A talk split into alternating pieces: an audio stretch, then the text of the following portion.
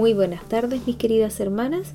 Agradezco a Dios por la oportunidad de poder escudriñar su palabra junto a ustedes. Y para comenzar vamos a orar al Señor para que Él sea obrando por misericordia y ayudándonos a entender lo que hoy vamos a leer. Amén.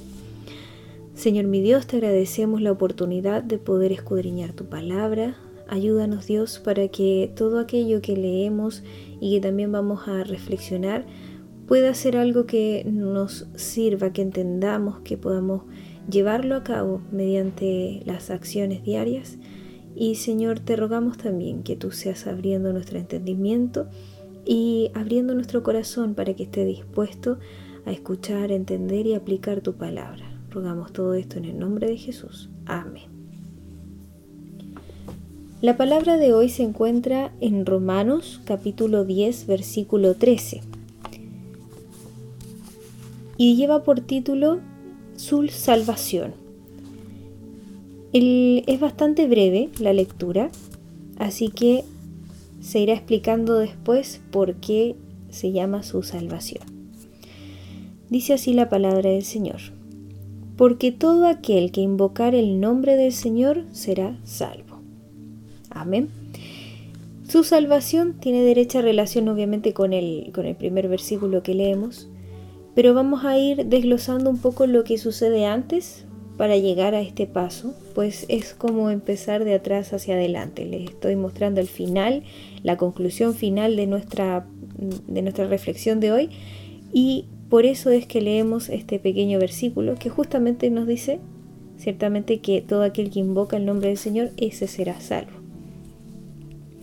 En los versículos anteriores, dentro del capítulo 10, se observa y se habla de un Dios de misericordia al que le importa muchísimo la fe y que busca que obremos según sus ordenanzas a fin de que no seamos avergonzados.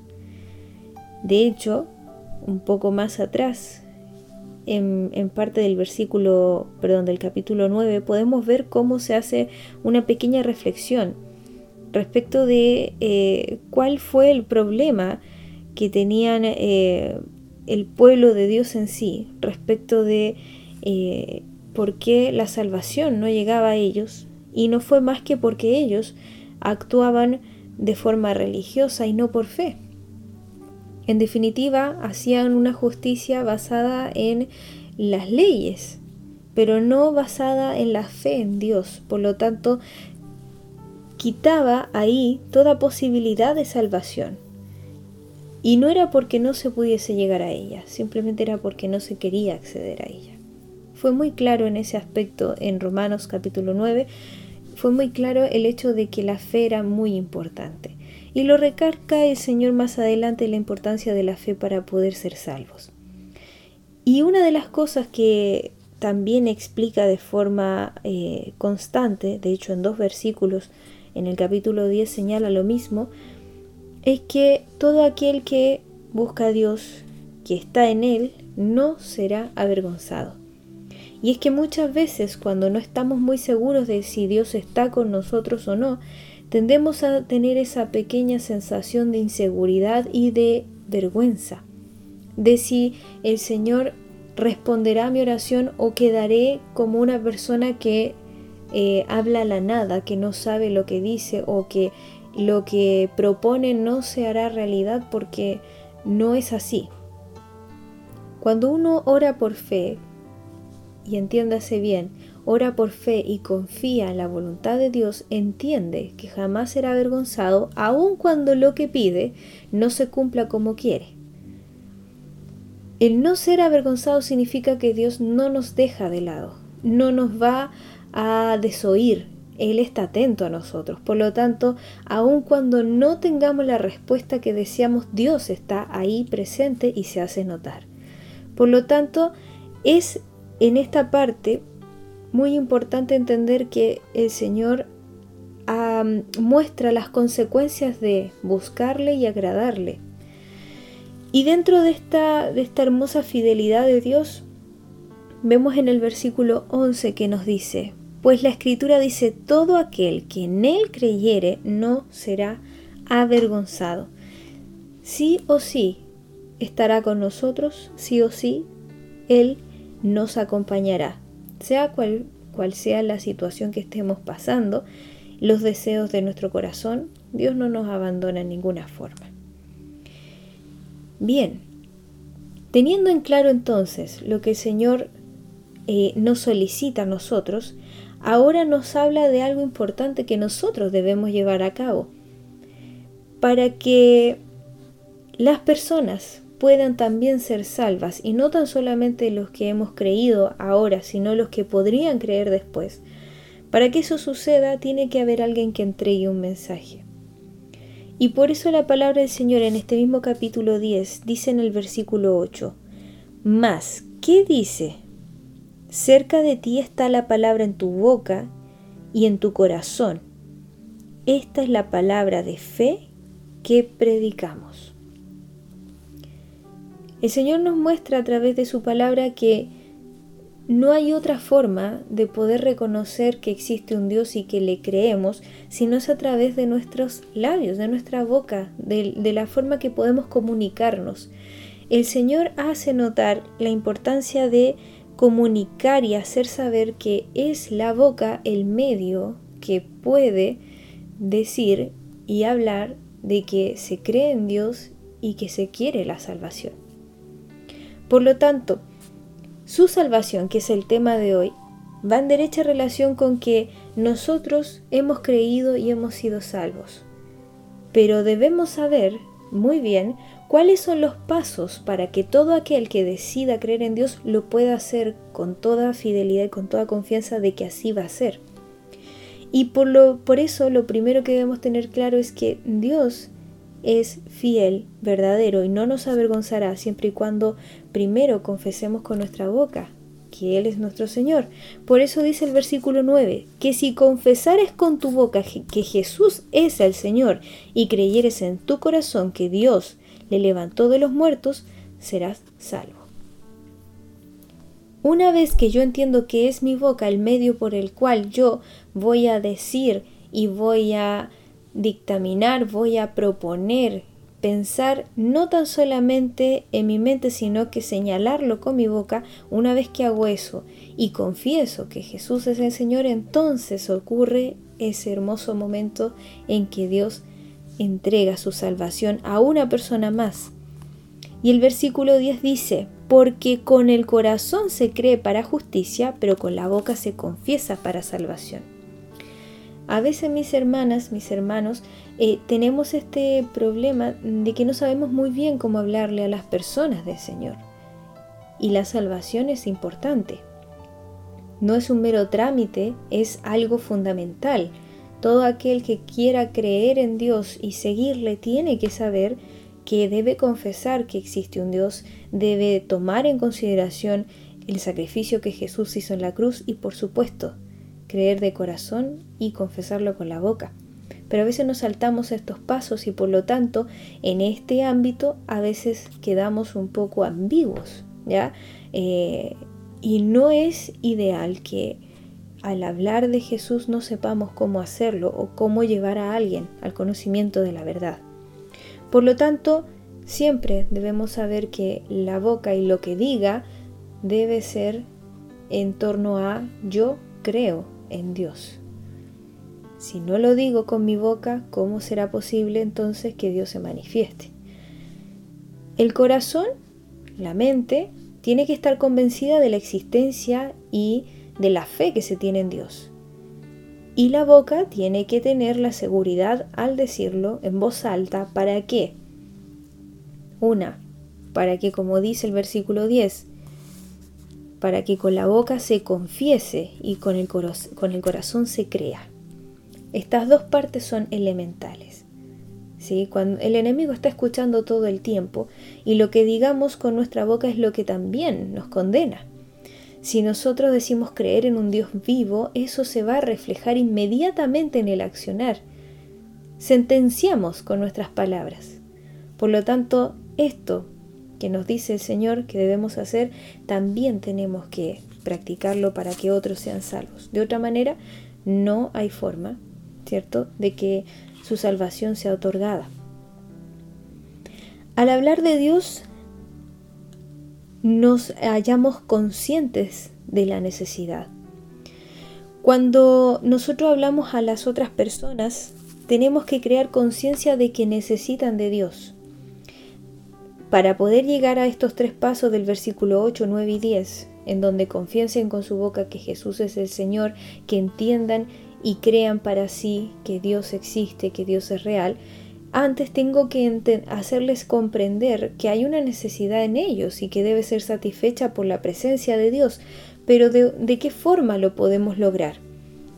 ¿Cómo podemos llevar a cabo esta, esta hermosa enseñanza si no es a través de la, primero, la búsqueda personal mía como hijo de Dios, buscar a Dios para que el Señor me otorgue las palabras necesarias y así hablar a aquellos que lo necesitan.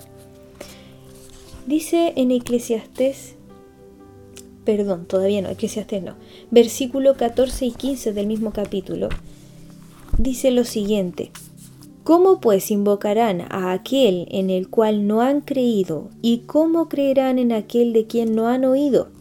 ¿Y cómo oirán sin haber quien les predique? ¿Y cómo predicarán si no, fuesen, si no fueren enviados? Como está escrito, Cuán hermosos son los pies de los que anuncian la paz, de los que anuncian buenas nuevas.